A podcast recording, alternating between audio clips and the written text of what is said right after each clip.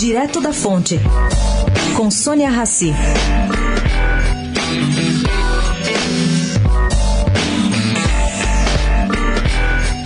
No ver do governo Bolsonaro, não é revanche contra o setor cultural e sim uma maneira diferente de pensar. Eu explico. Definiu-se primeiro que a Petrobras não vai mais ter recursos de patrocínios culturais e esportivos. E ela agora estão decidindo, não será a única a zerar recursos. O BNDES fará o mesmo e por idêntico motivo.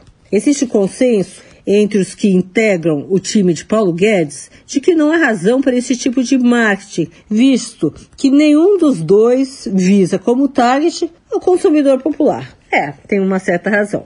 A intenção é usar essa verba para financiar ciência e tecnologia estruturante.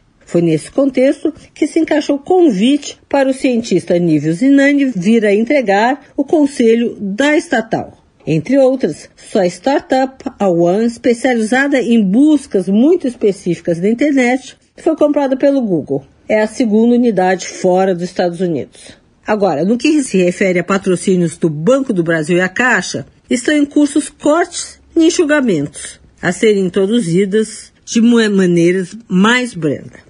Sônia Raci, direto da fonte para a Rádio Eldorado.